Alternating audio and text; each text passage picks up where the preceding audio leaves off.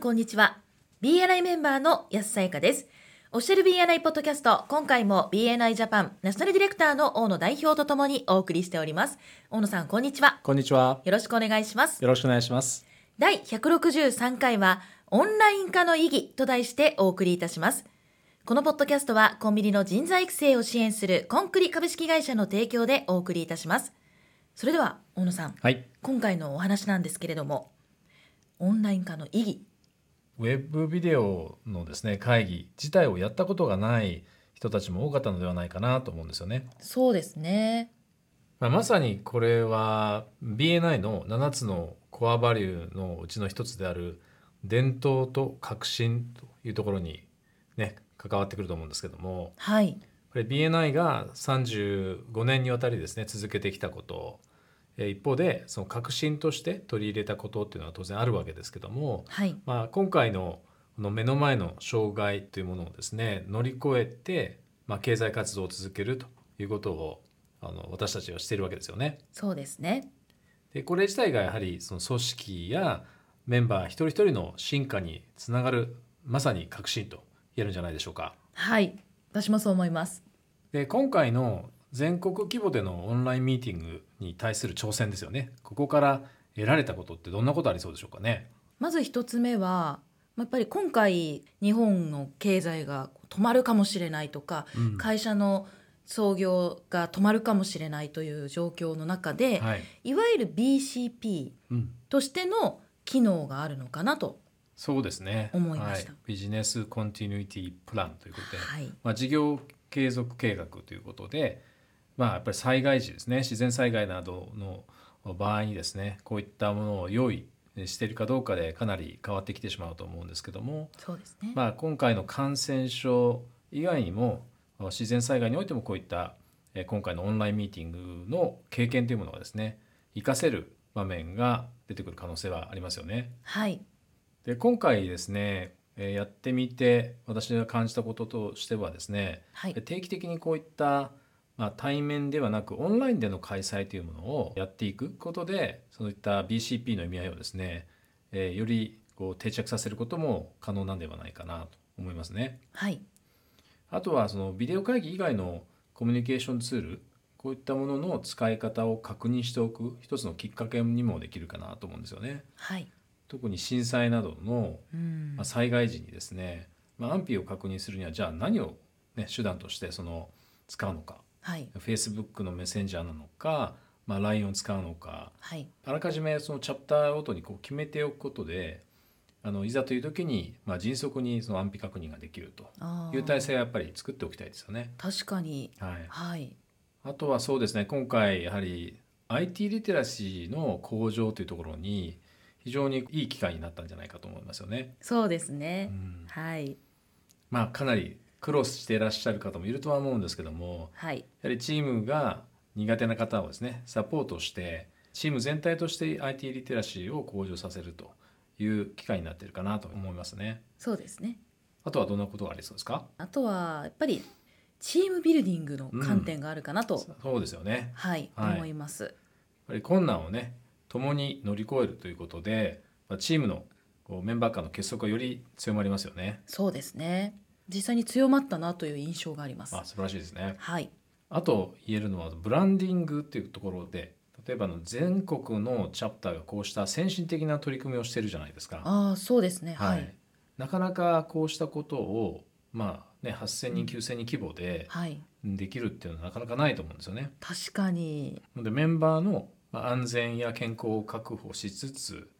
まあ、経済活動をね継続するということの大切さ、まあ、中止するのは簡単だと思うんですけどもはい、やはりその経済活動でマーケティングというのは、まあ、営業とかその売り上げにつながってくる部分ですから、はい、まあ、それを止めてしまうというのはやっぱりその中小企業にとってはかなり痛手が大きくなってしまうと思うのではい、そうですよりね。安全と健康を確保しつつそれを継続するという選択肢を取っているっていうところが一つのブランドになるんじゃないでしょうかね。そうですまあね。チャレンジ精神とはい、いうことも言えるかもしれません。そうですね。私これすごいなと思ったことが一つあって、はい、オンラインを活用することによって、ええビジネスの新たな展開の可能性がうん高まるんじゃないかなと思ったんですよ。そうですね。例えば地域、はいまあ BNI でいうとチャプターとチャプター他のチャプターとか、リージョンとかはい、場合によっては国を超えるビジネスの展開の可能性が高まるんじゃないかなと思いました。ありすねはい、場所を問わなくなってくるわけですからね。はい、ということは、まあ、クロスチャプターリファーラルだったりとかそしてもしかしたらワントゥーワンをねもちろんチャプターのメンバー同士で移動せずにですね、はい、バーチャルというかオンラインでワントゥーワンできるようになるということもありますけどもはい、あの他の地域とかねあの他の国のメンバーとワントゥーワンする機会も広がりますよね。そうですね。あと言えるのはビジターさんをですね招待する時の、まあ、可能性の広がりっていうんでしょうかね。はい、例えば地理的にも制約がなくなりますよね。ああ、確かにち。ょっと遠いのでってねはい、あの二の足をお踏んでいた人もうん、参加できます。確かに。はい、遠いか近いかというのは、ね、主観的な部分があるので、はい、まあ、そのオンラインのミーティングに参加してもらうことであこんなにいい会だったらぜひちょっと時間をかけて通っても一緒にやりたいって思ってくださるかもしれませんよね。そうですね。はい、はい、あとあの朝早いのはねちょっと苦手という人ももしかしたら移動の時間が節約できるのではい、参加の可能性が広がるかもしれませんね。確かにそうですね。はい、あと言えるのはですねオンラインのトレーニングあの BNI ユニバーシティが昨年からもうあのメンバーの皆さんもね受けられるようになってますけどもこちらの方の普及促進というところにつながっていると思いますね。はい、終やすさんもメンバーサクセスプログラムは終わりましたかわりました。あ素晴らしい、はいおめでとうございますありがとうございます。他のメンバーの皆さんもぜひどんどん受講していただきたいですよねそうですね。新しいメンバーの人が入ってきたのにで既存のメンバーの人たちがねはい。受けてないっていうのはちょっとねあーまずい状況ですもんねそうですね。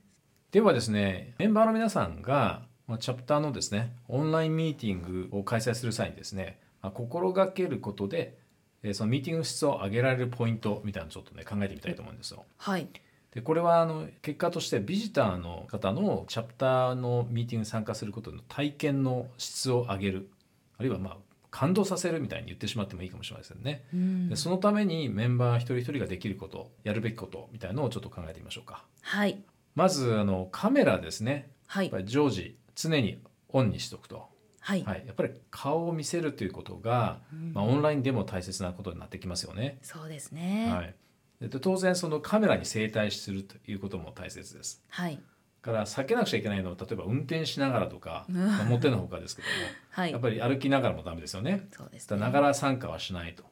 ぱり参加するところにこう集中するという姿勢が大切ですよね。はい。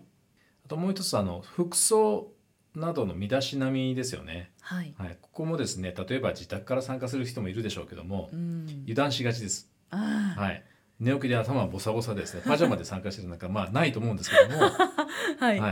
やはりその対面と同じで、えーチャプターのこうイメージを作る、ね、その方のビジネスのプロ意識を見られるわけですから、はい。まあ、プロフェッショナルな服装対面同様に身だしなみを整えると。はい。で合わせてやっぱり名札だったりとか、まあ、ピンバッジっていうのはやはりその BNI としての意識プロ意識をやっぱり見られますので着用していただいてはい。あとあの画面の名前の表示がありますよね。ああ。はい。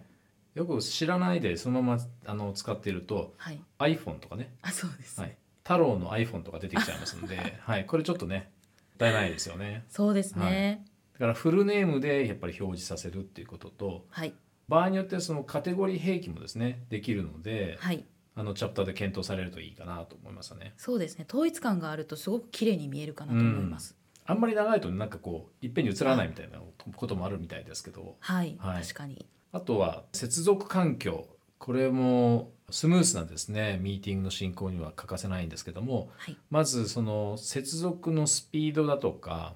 あるいはその安定した接続状態を保っている場所かどうかですねはい。あの w i f i だったりとか、まあ、有線の場合もあると思うんですけども、うん。そこは大切ですねはい。安定しているかどうか。そうですね。あとはその周囲のですね雑音とかノイズこれが入らないような、まあ、静かな部屋をですね確保していただくっていうのが大切かなと思います。はい。もう一つ大切なのはですねやっぱりできる限り、えー、1人の部屋から参加していただく、お。はい、はい。あの場合によってはですね例えばあの IT とかねそのテクノロジーの苦手な人をですねサポートするために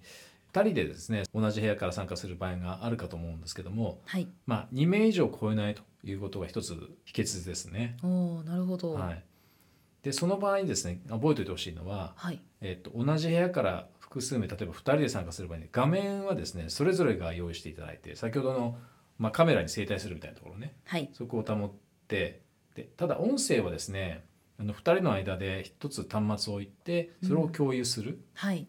なので実はあのパソコン2台と iPhone1 台で iPhone で音声を共有するみたいなああ、なるほど。いうやり方が良かったりすることもあります。はい。スピーカー代わりに使うという。まあ、その場合には、まあ、iPhone の方は映像はね切った形で音声だけ活かす、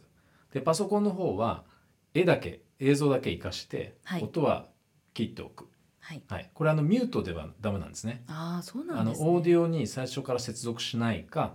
まあ、接続してしまっていたらオーディオから切断するという作業が必要になってきますはい。これあのねちょっとあの詳しい人に、ね、聞いていただけると教えていただけると思いますはい。あとどんなのありそうですかそうですね。姿勢ですね、やっぱり。うんまあ、さっきのカメラの位置というのにも関連するんですけれども、はい座り方って特に大事ですよね。そはいこもプロフェッショナルが見られるところかなと思いまね、す。背もたれにもたれかかってるとか、はい。はい、それはもうちょっとふんぞり返ってるように見そえうでてすしまねいふんますぞね。り返ってるわね、はいあの常に本当にカメラ越しにこうテレビで放映されてるぐらいのつもりではい。大勢の人が自分の姿を見ているっていうことを忘れないようにしないといけないですよね。そうですね。あとは表情ですね、うんどうしてもカメラを覗き込んでいるのではい、険しい顔になっている方がいるなっていうのがあー実ははいテストミーティングの時になるほど感じたことなので、はい、笑顔基本的には笑顔笑顔でね、はいがいいなと思います目。の前に誰かがねあの整体していてその人とコミュニケーションしているという状況をねイメージして参加するってことが大切ですね。そうですね。はい、はいあと同じようなことでカメラのやっぱり位置とかこう高さとかねはい。いうこともやっぱり気使わないといけないと思うんですけどそうですね。例えばあのカメラの位置によっては背景にですね例えば照明だったりとか、まあ、太陽とかねはい。窓とかあるとあのひそちらの方の光があ強くてですねはい。顔とかがちゃんと映らないのでああそうですね。できるだけその後ろに背景に光源を入れないような位置にカメラをセッティングするとはいいうのが大切ですね。はいあとはあの背景は洗濯物が干してあったりするとちょっと ね残念な感じになってしまうの家庭で、的なはいはいあんまりそういったところを見せないように、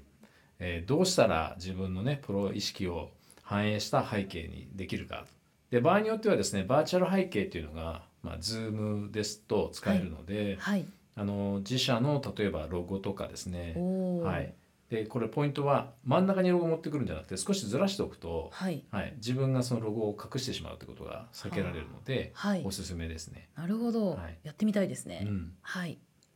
あとどんなのありそうですか。あとやっぱり元気じゃないですよね。特に喋る時、はいスピーカーとして喋る時の、やっえぱり声の大きさだったり滑舌だったり、はいまあやっぱりそれを総じてエネルギーの高い状態にそうですね保つっていうことが大事だと思います。えオンラインだからこそね、もう対面に負けないようなこう、はい元気さをね表に出すことが大切かもしれませんね。そうですね。はい。はい。あとはあとはやっぱり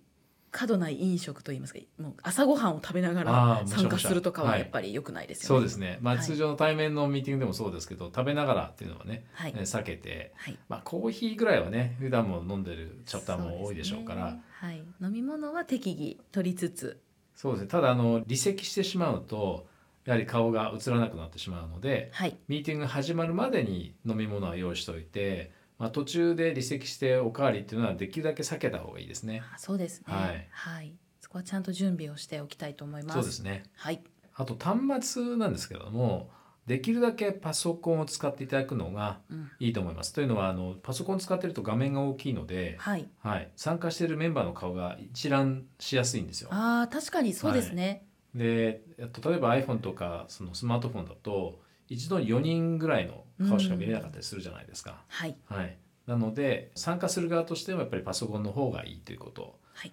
でもし携帯端末を使わざるを得ない場合にはあのぜひ固定したねその専用のスタンドがそんなに高くなく買えますんででそれを使って固定しておくと、はいで手で持って参加するなんてこれはもうありえない ので、はい、そうですね。あと意外とですねあのやってしまいがちなのは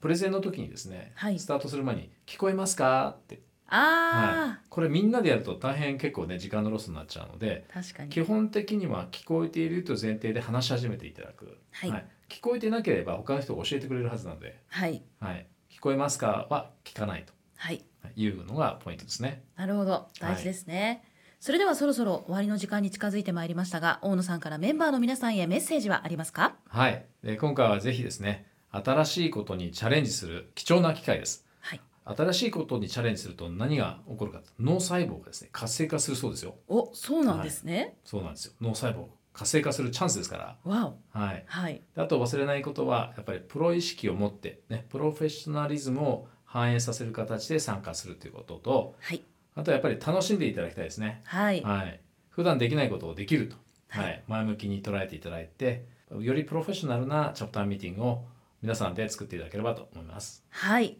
ありがとうございました。ありがとうございました今回も BNI ジャパンナショナルディレクターの大野代表と私 BNI メンバーの安さゆかでお送りいたしましたこのポッドキャストはコンビニの人材育成を支援するコンクリ株式会社の提供でお送りいたしましたそれでは次回もオフィシャル BNI ポッドキャストでお会いしましょう See you next week